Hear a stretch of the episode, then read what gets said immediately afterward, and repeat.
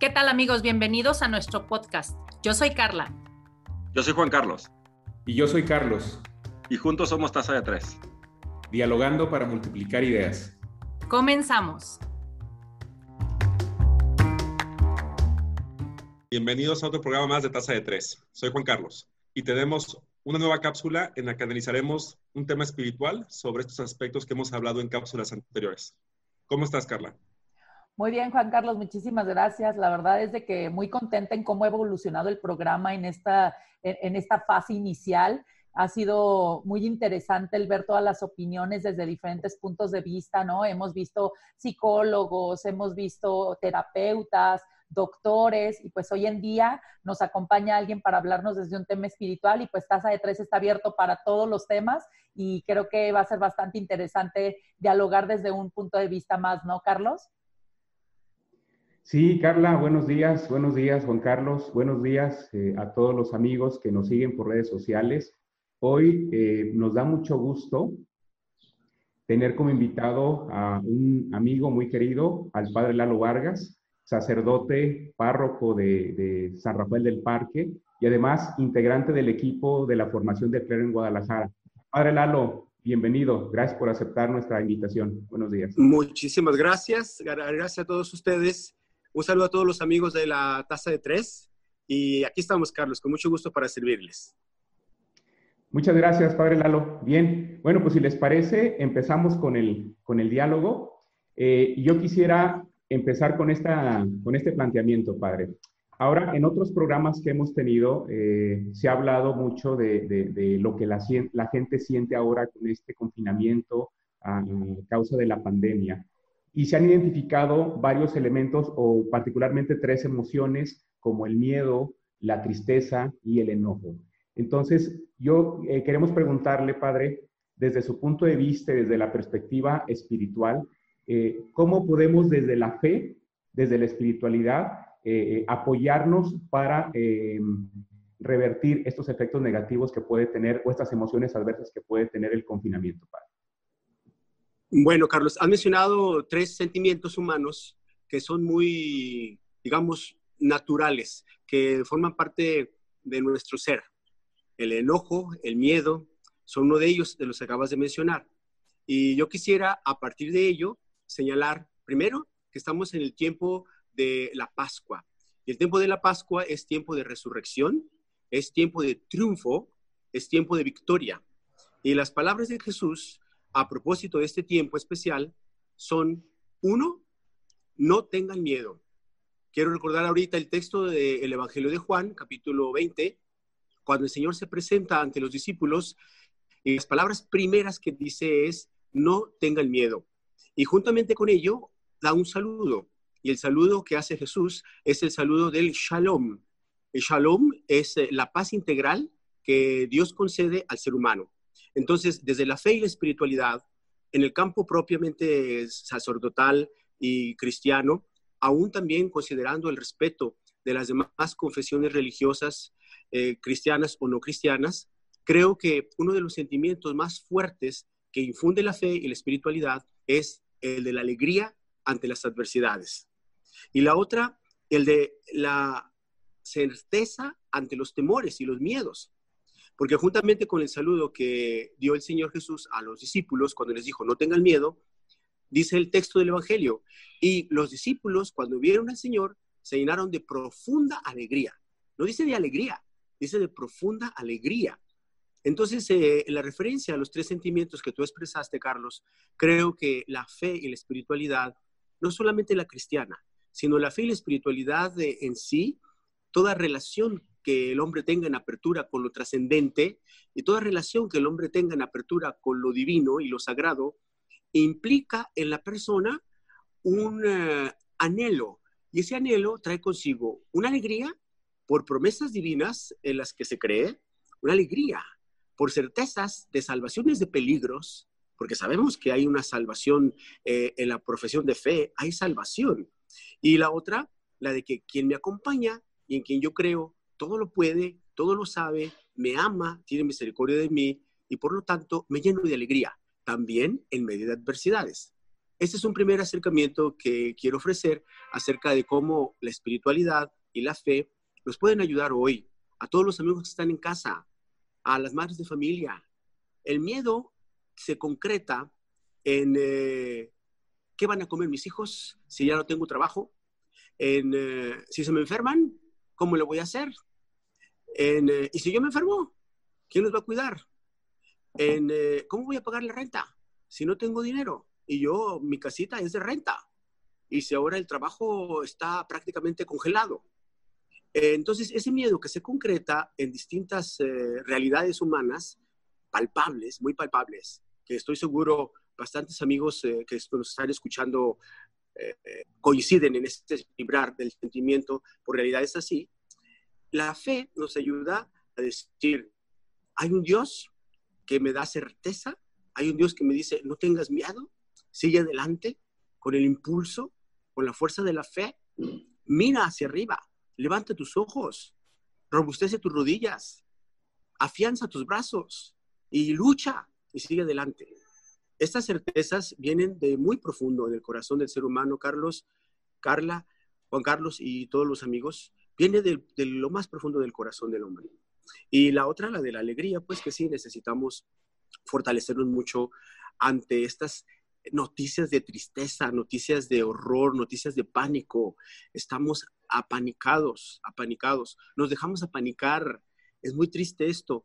Nos hemos dejado apanicar eh, por una realidad que al poco conocimiento que yo tengo, eh, sí, se, sí se refiere a una situación real de salud, pero que no es con las dimensiones con las cuales se nos ha estado presentando y sobre todo que se ha manejado justamente con esa psicología del miedo, psicología del pánico, para el dominio del pueblo, para el dominio de las gentes.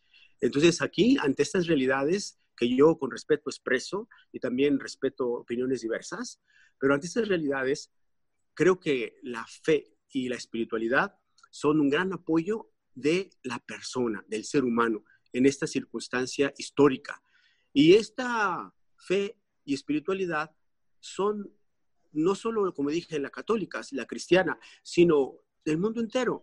Todo aquel que tiene anhelos de trascendencia, todo aquel que respeta lo sagrado, todo aquel que hace caso a las semillas del verbo que están dentro de su corazón, eh, puede con la fe sobrevivir y vivir y reiniciar y regenerarse y animarse, impulsarse para no tener miedo y para no dejarse vencer tampoco por la tristeza. Y el otro sentimiento que mencionabas, el del enojo, creo yo que tiene mucho que ver con la frustración de no poder realizar lo que necesitamos para subsistir. Porque si bien es cierto que la religión atiende a lo más esencial del ser humano, la persona necesita lo indispensable para llevar a cabo la subsistencia. Y entre ellos está el alimento, el techo, el vestido, y primariamente el alimento. Y una fuente primaria para obtener el alimento es nuestro trabajo. Y si el trabajo y las cadenas de trabajo se han visto cegadas parcial o totalmente, entonces hay una preocupación natural y comprensible. Y un enojo también de por qué. Sugiero algo, por ejemplo. ¿Por qué no Sí, adelante, perdón. Perdón que le interrumpa. Eh, fíjese que ahorita con lo que está diciendo, y si recuerdan Juan Carlos y Carlos que han estado en los demás programas, me, eh, me impresiona cómo desde el primer programa que tuvimos, ¿no? O sea, hablando de algo que no tiene nada que ver con esto, que era un seguro de vida y que era otras cosas, el hablar de temas que van tan ligados, así como lo vimos con la psicóloga, así como lo vimos con un terapeuta, o sea, el tema de uno, los sentimientos humanos, que sea como desde la, desde la perspectiva que sea, van ligados, pero algo que acaba de decir y todo esto que dice y que hace sentido justamente con toda esta parte que estamos viendo es la necesidad que tenemos como ser humano de sentirnos eh, protegidos, ¿no? Y de sentirnos acompañados. Yo creo que esa es la parte que eh, desde la fe y la oración que, que, se tiene, es el no sentirte solo y el sentir que, que, te sientes este, como en una esfera de protección de algo y como bien dice, depende de las creencias de cada persona, pero creo que todos como naturaleza humana es la parte que hemos dialogado, porque le platico, usted que no nos ha acompañado tal vez en los, en los demás programas eh, eh, viéndolo, eh, platicamos con una persona especialista en seguros de vida y demás, y nos comentaba y, salieron los temas a relucir de la necesidad de sentirnos protegidos, en este caso, pues de, una contingencia en, en, materia económica, si queremos verlo, ¿no? Principalmente económica, pero que realmente no es económica, es un sentir, ¿no? Es un sentir de, de, de ni siquiera te está pasando aún nada, pero ya te sientes como con esa vulnerabilidad y el tener un documentito que te diga que estás protegido te da cierta paz, ¿no? Y, que desde otro punto de vista, como lo platicamos con, con este, con Pelón San, ¿no? En, eh, como terapeuta, nos decía, amanece todos los días y algo que dijo ahorita de la felicidad, ¿no? Todos buscamos esa felicidad, aunque sea un momento, es como parte de la esencia del ser humano y nos decía, medite en las mañanas, agradece, la gratitud es básica. Y estamos hablando de un terapeuta, ¿no? Y cuando nos hablaba la psicóloga también de los temas de el miedo, la incertidumbre y cómo se manejan todas estas emociones y que al final del día lo que tenemos que hacer es lo que cada quien necesite como lo necesite para buscar eso que usted decía, una felicidad absoluta o al menos una felicidad más plena, ¿no? Y creo que la, la, fe no es una excepción. Y, y, aquí eh, lo interrumpí, discúlpeme por la parte en la que de verdad estas reflexiones y el que contextualicemos y que entonces nos pudiera usted decir, en función de todo esto que nos está diciendo, ¿cómo es que usted recomendaría de alguna manera que lo podamos aterrizar en, desde su este, enfoque, ¿no? Este, espiritual, a, las recomendaciones que podemos empezar a darles a la audiencia respecto a este, a este sentir que, insisto, como lo veo, se va encajando. Juan Carlos ha dicho varias veces y, coincido y más que nunca con él, ¿no? Que luego los programas pareciera que están ligados uno con otro de manera... Eh, Ascendente, van, van ascendiendo, van este... No, y como si lo hubiéramos como si lo hubiéramos hecho de ahí, como si nos hubiéramos puesto de acuerdo y nos hubiéramos Exactamente. Di esto, di lo otro. Cuando no, o sea, las cosas han fluido y se dan, ¿no, Juan Carlos? Sí, sí de hecho, lo, que estábamos comentando es que eh, pareciera que este, en este momento los, las emociones que tenemos que tomar en cuenta, que la gente ahorita está muy preocupada, es el tema del miedo, la incertidumbre, y me parece interesantísimo que empecemos el diálogo espiritual de esa manera. Me gusta mucho ver en la fe y en la espiritualidad, como bien dice, católicos y demás, entender la espiritualidad nos puede dar esta certeza y esta alegría, pero me parece que es un trabajo que también tenemos que hacer en casa y aprovechar estos momentos. ¿Qué nos recomienda, Padre, para efectos de, de fortalecer nuestra espiritualidad? ¿Qué, ¿Qué, cosas en particular podemos hacer ahorita en el encierro para sentir esta, esta compañía más cercana de nuestro Señor?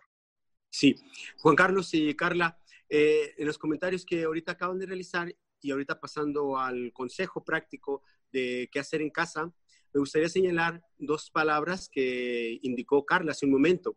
La una es eh, sentirnos siempre en compañía y protegidos. Y a propósito de esa compañía y de esa protección, quiero recordarles que también las eh, promesas de Jesús han sido, yo estoy con ustedes todos los días hasta el fin del mundo.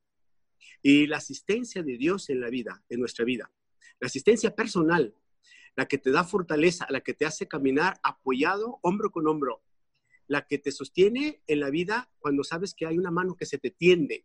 Y esa mano que se te tiende es una mano divina, porque es promesa de Jesús. Estoy con ustedes todos los días hasta el fin del mundo. Y ese sentido, pues, de protección y de, presencia de alguien, de compañía, y además que esta compañía y protección es eh, sagrada, es trascendente, es todopoderosa, da seguridad al ser humano. Eso en cuanto a una palabra que refirió Carla me pareció muy interesante. Y la otra que señalaba ella también era a propósito de cuando nosotros nos sentimos en nuestra vida así acompañados y protegidos, entonces ya se da la certeza total a nuestra vida. Y de esa compañía y cercanía también quiero mencionar el pasaje de los discípulos de Maús. Ellos iban regresando de Jerusalén a Emaús. Dice con un corazón lleno de tristeza y también desilusionados de Jesús, porque ellos dijeron, creíamos que ese Mesías nos iba a salvar, pero eso creíamos, y ya han pasado tres días y no, no, no, no sucede nada, y se regresaron a Emaús, en eso iban.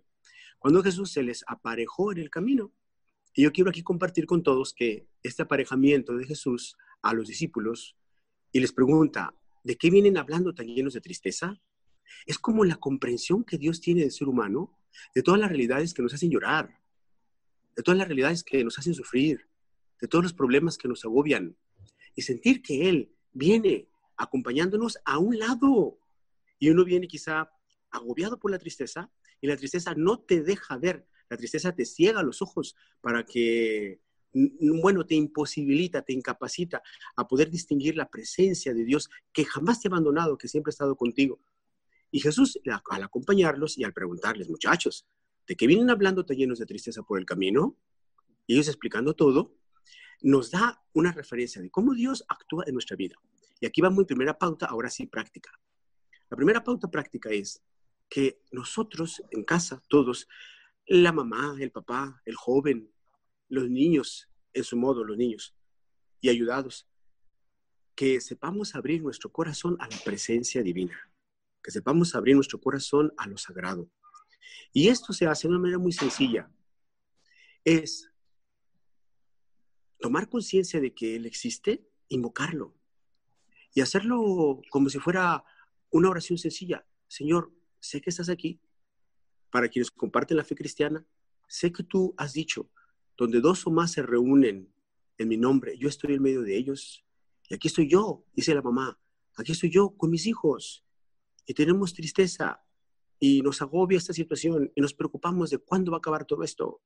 O aquí estoy yo y mi marido, que ha perdido su trabajo, o que le pagan la mitad, ahora le pagan la mitad porque la empresa ha decidido así, a fin de colaborar con todos los trabajadores, al menos darle la mitad y no despedir a la, otra mitad. Y aquí estamos nosotros con esta angustia y con este miedo, y sabemos que tú existes, y te invocamos, Señor, te invocamos. Ven con nosotros y ayúdanos, y no nos dejes. Y en ti está nuestra esperanza. Cosas sencillas, cosas normales, cosas que haría uno como dialogando con su mamá, con su papá, tal cual así, tal cual. Así como tú piensas decirle a tu papá, papá, ¿me ayudas? Papá, no me dejes. Papá, cuídame. Papá, te necesito. Papá, dame fuerza. Papá, permanece conmigo. ¿Así? ¿Ah, o mamá, abrázame. Mamá, abrázame. Mamá, abrázame. O tengo miedo. Ayúdame, tengo miedo. Y ella, que, ella nos dirá, no tengas miedo, aquí estoy yo, aquí estoy yo.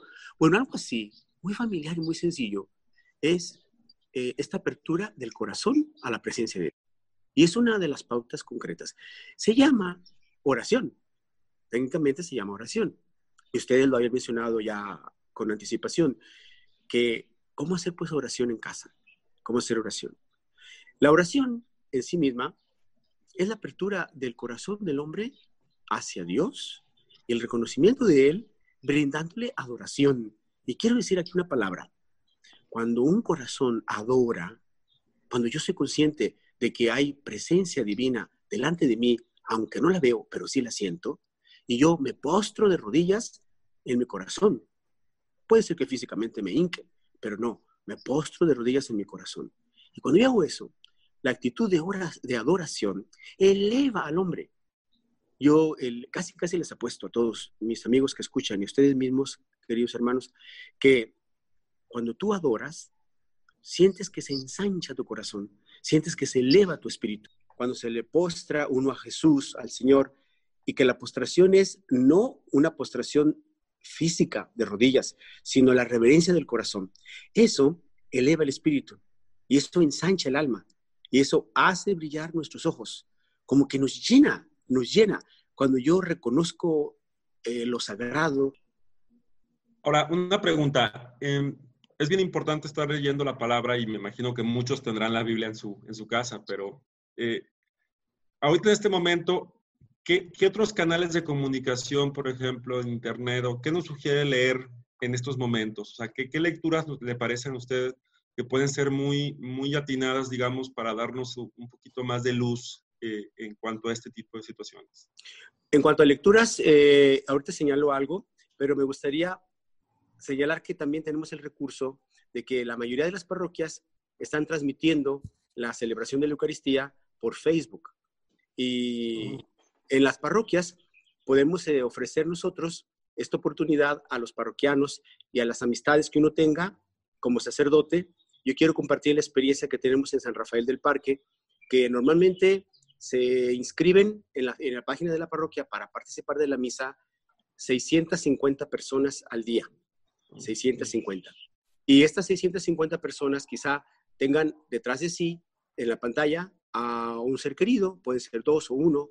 Entonces habrá quizás 700 u 800 personas participando de la celebración. Y en concreto, como tú nos dices, Juan Carlos, sobre lecturas, pues cada día se lee la palabra de Dios y el sacerdote explica la palabra de Dios y la comparte. Allí tenemos una gran fuente de esperanza, una fuente de alegría, una fuente de gozo, una fuente de paz, una fuente de salud y también una fuente de confrontación. ¿Qué actitudes personales tengo yo en esta situación y cómo mejorar esa situación? Pedir al Señor que nos ayude. Lecturas distintas que pueden ayudarnos, creo yo que sería conforme a contextos personales, pero eh, recuerdo los libros de Carlos G. Vallés.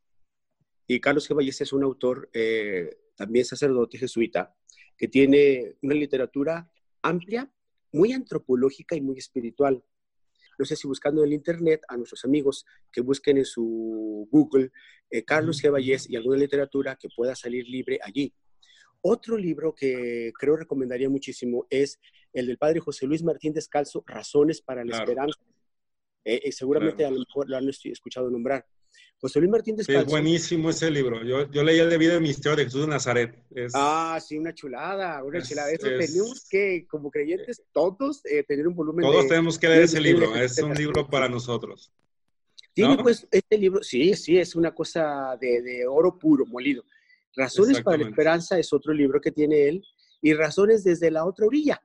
Hay un libro llamado así, Razones desde la otra orilla, donde él, eh, como ya en la despedida de la existencia humana, en, en, cuanto a la vida terrena se refiere, va diciendo, ¿por qué hemos de tener esperanza cuando ya nos vemos casi desde la otra orilla? Cuando creemos que ya que se va extinguiendo esta flama de nuestra vida, que también es frágil. Y Carla mencionó hace un momentito la vulnerabilidad. Y también creo que de ese aspecto podemos señalar algo. Pero al descubrir nosotros la fragilidad de nuestra vida, y la fugacidad del tiempo, la fugacidad del tiempo que se nos escapa, que, que vuela, como decía el filósofo, tempus fugit, el tiempo huye, vuela. Y entonces, José Luis Martínez Calzo en su libro Razones desde la otra orilla, nos da también grandes motivos de esperanza con temas muy concretos, con temas muy humanos y también con temas de impulso de fe. Y eso es lo, lo grande que nuestra fe no sea, perdón, lo digo con respeto, nuestra fe no sea mojigata, sino sea una fe encarnada, humana, concreta, eh, real y claro, con los ojos en el cielo, pero, pero sí muy encarnada, muy humana. Esa es una, alguna, una literatura que ahorita recuerdo y que comparto. Oiga, padre, me llamó muchísimo la atención lo que dijo de las, eh, de las misas en Facebook. 600 personas en una misa, creo que no las tienen ni en presencia, ¿no? Solo los domingos y la misa de una. es la mejor misa. No, fíjense, quiero compartirles a todos ustedes que eh, yo he sentido ese gozo personal. Eh, ahora va a ser una experiencia pastoral la que quiero compartir. Cómo hemos llevado la esperanza y la alegría a la gente. Desde el día 20 de marzo recibimos la comunicación oficial de parte del señor cardenal que ya no habría celebraciones eucarísticas con la presencia del pueblo de Dios, que los sacerdotes habríamos de celebrar la misa en privado. Porque, bueno, un sacerdote eh, vive de la Eucaristía y no puede eh, dejar de celebrar la Eucaristía un solo día, aun cuando las personas, por razones distintas, como este momento que hoy vivimos, no puedan participar presencialmente en la misa, el sacerdote siempre celebra su misa, aunque sea él solo. Entonces, el, el cardenal nos invitó a eso, a que por motivos de bien común celebramos la misa sin presencia de fieles. Y yo, al día siguiente, y lo digo con sencillez, pensé y luego lo hizo, si la gente no viene, Jesús va. Y comencé a hacer peregrinaciones con el Santísimo por las calles. Y recorrí toda la parroquia en como 13 días, del 20 de marzo a los días siguientes. Y habrían de ver ustedes cuánta cercanía y cuánta fe al ver a la gente que sale de su puerta, que sale de, su balcón porque son edificios multifamiliares, y uno elevaba el Santísimo, yo elevaba hacia la tercer piso o cuarto piso de donde salió la viejita o, el señor o la niña o la niña o la mamá con su niño en brazos Y allí, dirigiendo mis ojos hacia ellos y con el Santísimo, daba la bendición para con ellos. Qué expresiones de fe tan grande, qué lágrimas de esperanza tan grandes, qué conmoción, que yo en lo personal me instruí mucho, me edifiqué mucho de la fe del pueblo, me edifiqué, me, me reconstruí como sacerdote al ver justamente la grandeza de Dios, tal cual, y cómo la gente lo percibía. Y luego las palabras de algunas personas que se acercaban, gracias Padre, gracias, gracias por esta esperanza, gracias por esta alegría. Es que más que nunca la gente lo necesita, ¿no? Y en una ocasión tuvimos 1.500 personas viendo la procesión con el Santísimo en Facebook, porque esta procesión me acompañaba una campanita, unos cantos al Santísimo y, y una persona que transmitía para todos los demás. Entonces, me, me sorprendió mucho y con, con, mucha satisfacción de que hubiera 1.500 personas siguiendo cada día, en, más o menos en promedio, estas peregrinaciones con Jesús, con Jesús sacramentado. Y en la semana de Pascua sacamos a un carro alegórico con Jesús resucitado. Y también fue un motivo de mucha esperanza para, para la gente ver a Jesús resucitado por las calles, por las calles. Claro. Entonces, ahí están, son motivos de fortaleza para, para muchas personas. Y creo que así se puede hacer. La oración personal, la lectura primero de la Biblia y luego de los libros como estos que mencioné y ustedes que, que conozcan, también otros libros que puedan sugerir, y, y, el sacerdote que busque, y todos los que son hombres de iglesia, hombres de Dios, que tienen encomienda de almas, pastores católicos o no católicos, todos, cómo llevar la presencia de Dios a este mundo que ahorita fue privado por lo pronto de la posibilidad de presencia física en los centros de culto. Y yo aquí también, quizá metiendo otro punto, quisiera interrogar y escuchar las opiniones. ¿Sería el aislamiento y la confinación domiciliaria el mejor camino para la prevención de los contagios? ¿O podríamos haber elegido, por ejemplo, elementos de seguridad máxima en cuanto a la salud personal, cubrebocas, lavarse las manos, no, no besar, no abrazar y todo, pero seguir con nuestra vida social y esto, creo que uno de los países, y no me quiero equivocar en el nombre, pero es del norte de Europa, eh, no realizó los confinamientos ni aislamientos de las familias ni suspensiones de trabajo, sino más bien dijo, todos salen protegidos, los niños y los jóvenes y los viejitos y todos salen protegidos y el trabajo, la vida social, la vida cultural, la vida educativa, la vida religiosa, la vida toda familiar sigue adelante y todos protegidos. Pero bueno, es una opinión y yo en lo personal eh, la, me atrevo a decir la compartiría.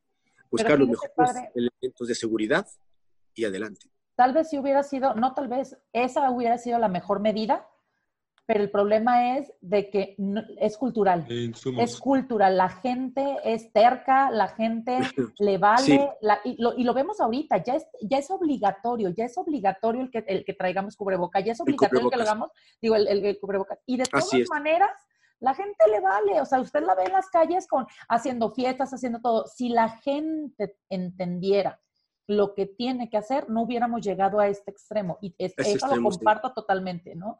Desgraciadamente, tenemos que hacer esto por la falta de atención oportuna de parte de, de, de los ciudadanos.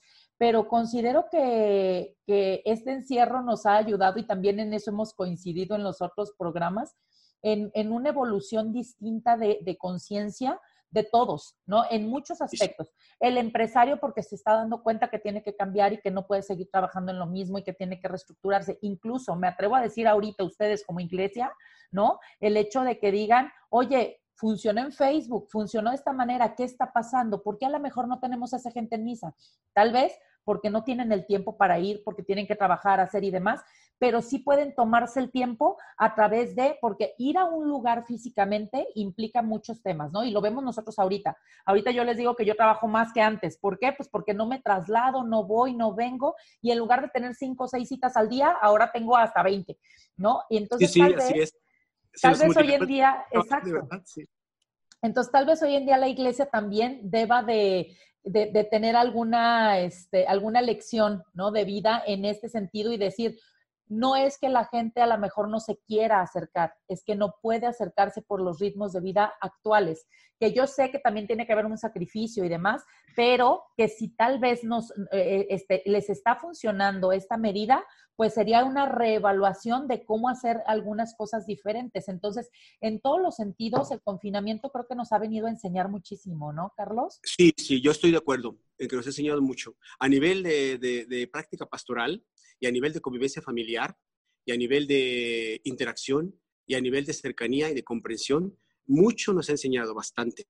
Y yo quiero aportar solo desde el, punto de vista pastoral cómo esta realidad nos, eh, nos motivó a buscar nuevos caminos a todos los sacerdotes, a la mayoría, diría yo, para poder llevar hacia la gente los misterios sagrados.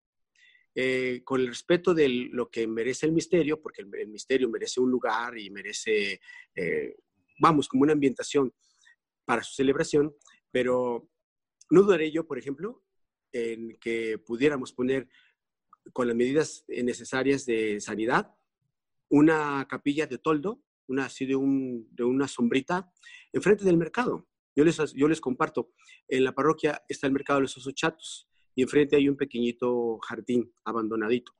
Pues allí poner uno su silla y poner una estola y poner distancia de metro y medio y dos metros con cubrebocas para todos. Y el que guste, con una musiquita baja, aquí está el Padre para confesarse quien guste. Es decir, caminos nuevos que sí hemos aprendido de ello. Y no solamente en cuanto a lo práctico, lo técnico o lo metodológico, sino caminos nuevos humanos. Caminos nuevos humanos. Creo que, y aquí tocó el punto de la vulnerabilidad, Carla, que tú mencionaste hace un momentito. Nos hemos visto qué frágiles somos hemos visto qué caducos somos, hemos visto qué mortales somos, hemos visto qué pequeños somos, hemos visto qué débiles somos, porque este pequeño virus, pequeñitititititito, pequeñitititito, nos dio miedo, nos dio miedo, este chiquititititito. Entonces, ¿qué es el ser humano? ¿Qué es? ¿Qué es? Nada, nada. Tocamos eh, nuestra fragilidad con mano viva, propia, la tocamos. Y eso también hace cambiar al hombre. Tú mencionaste como que el empresario dijera, pues así no debo trabajar. Entonces, ¿cuántos empresarios han considerado hoy, oye, mis trabajadores son humanos? Oye, mis trabajadores no son máquina. Oye, son personas, son padres de familia que también se preocupan porque si sus hijos nunca los llevan a vacaciones porque no les alcanza, ¿qué tal si les pago un poquito más para que puedan llevárselos de vacaciones? O sea, sí, sí hemos eh, tenido grandes enseñanzas, ¿eh? nos ha dado grandes. El verse, el ser humano, en la extrema ah, vulnerabilidad, en la extrema fragilidad, pequeñez, seguramente le ha descubierto eh, grandes valores, otros valores, en familia y todo. Un ejemplo muy concreto que también quiero proponer. El papá de familia, que normalmente por su trabajo y todo, siempre fuera, siempre fuera, siempre fuera. Y ahora que a lo mejor tiene que estar un poquito de más horas en casa. No digo que todas las horas, porque quién sabe, ¿verdad? Pero si está platica con sus hijos. Oye, hijo, y el papá se acerca, y el, niño se acerca. Papá, ¿ayudas? Papá, esto. Oye, papi, fíjate que sí. Oye, fíjate que sí. Oye, fíjate. A lo mejor yo invito a los papás que nos están escuchando. ¿Cuánto, ¿Cuántos meses tenías sin haber platicado con tu niño o con tu niña? 15 minutos. Porque normalmente llega y, papá, eso, ando cansado, ando cansado, ahorita vengo, ahorita vengo ya. Este, tú así, oye, papá, ¿qué, ¿qué, quería? Sí, sí, sí, no me tardo, me tardo, nomás voy al baño, nomás voy al baño, espérate, no me tardo. Y ya no vuelve. Ya se, se mete en su cuarto y prende su teléfono y se pone a hacer su musiquita de, ¿sabe qué? Y ya. Pero a ver, papá, hoy tuviste oportunidad de platicar 10 minutos con tu niño, con tu niña, de abrazarlo, o a tu adolescente. Hijo, ¿cómo estás? O así, bien, pues usted, hijo, ¿cómo te va en la escuela? Pues, Ey, dice el muchacho, pues ¿qué le picó a mi papá? ¿Sabes qué le picó?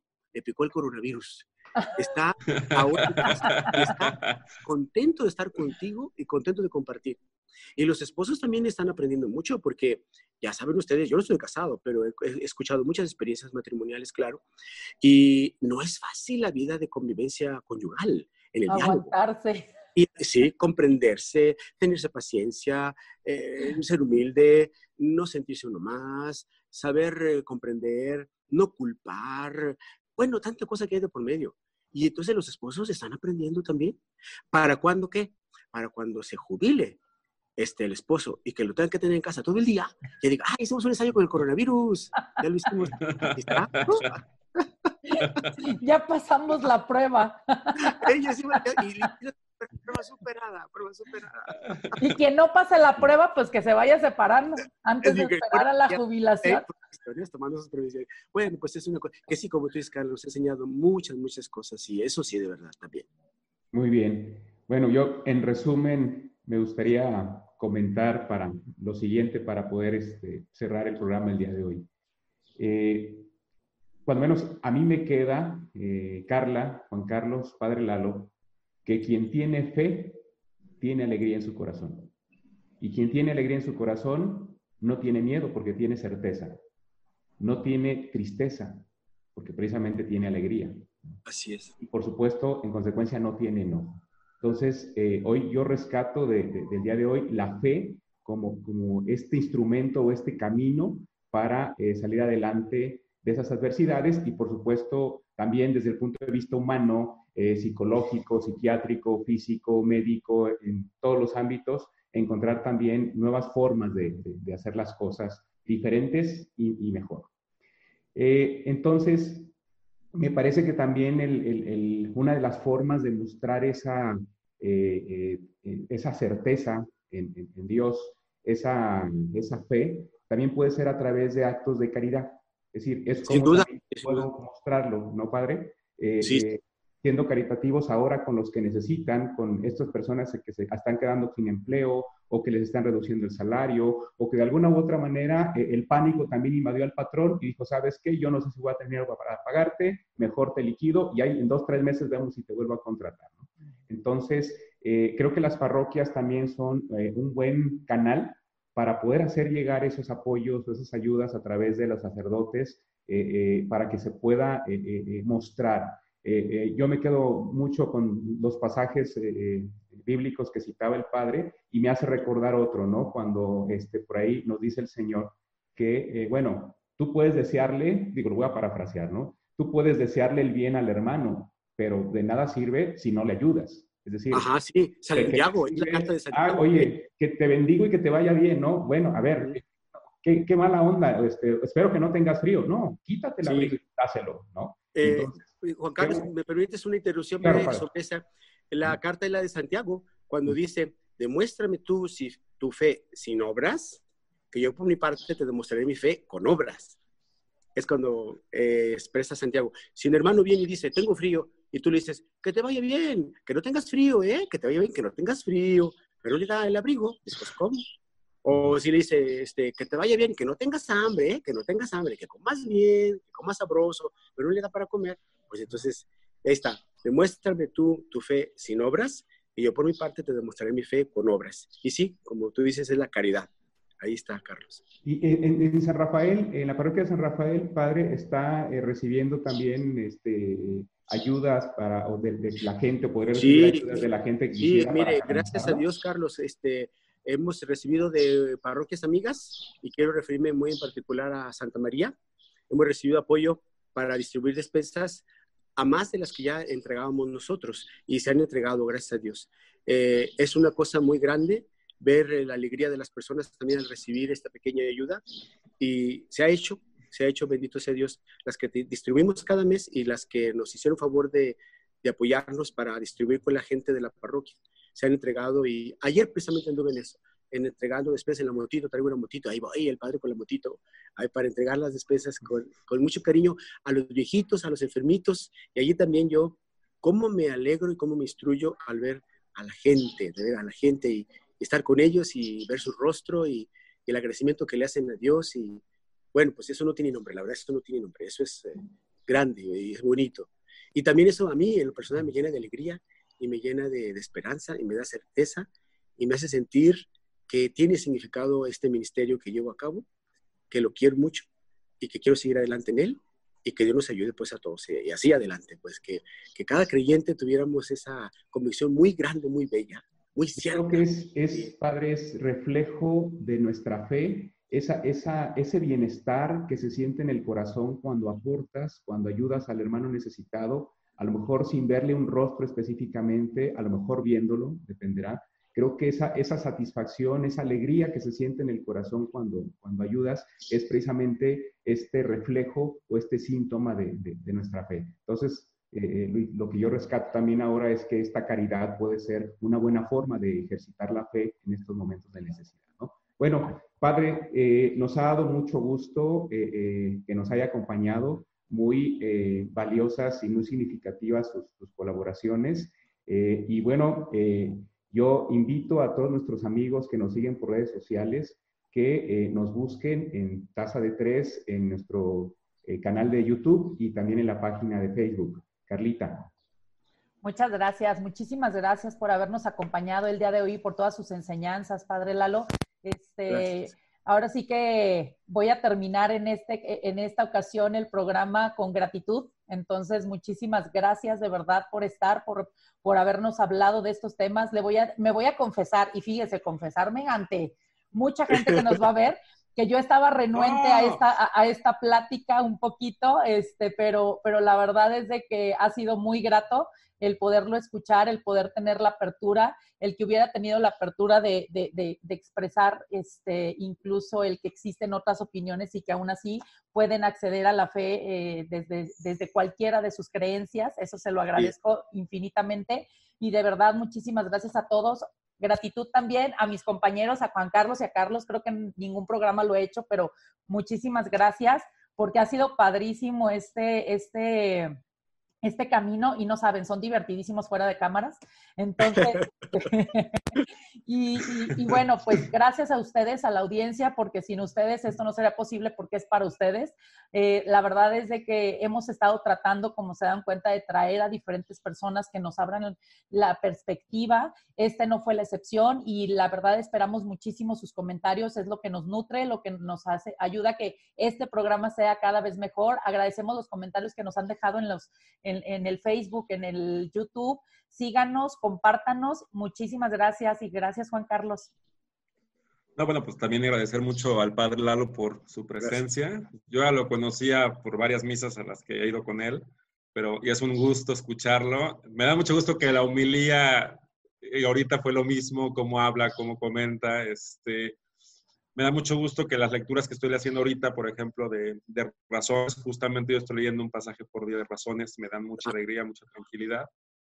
Y, bien, como dice Carla, el objetivo es ver estos, estos fenómenos y justamente dialogar para multiplicar las ideas, que es justamente el objetivo en este programa. Entonces, pues le agradezco mucho, padre, y, y ojalá podamos vernos muy pronto, sobre todo. Eh, sí, lo que podamos ayudar, con mucho gusto, de verdad. Gracias a ustedes por la invitación. A Juan Carlos, a Carlos, a Carlita Gracias a todos y que Dios les bendiga mucho en sus familias, su trabajo y su salud. Yo digo esto siempre, que Dios nos bendiga en la salud para poder trabajar, en el trabajo para tener que comer y en la comida con armonía y paz en la familia. Ahí, está el camino. Correcto. Maravilloso. Muchas gracias. Bien y paz para todos. Gracias. Hasta Nos vemos pronto. Gracias, Gracias a todos.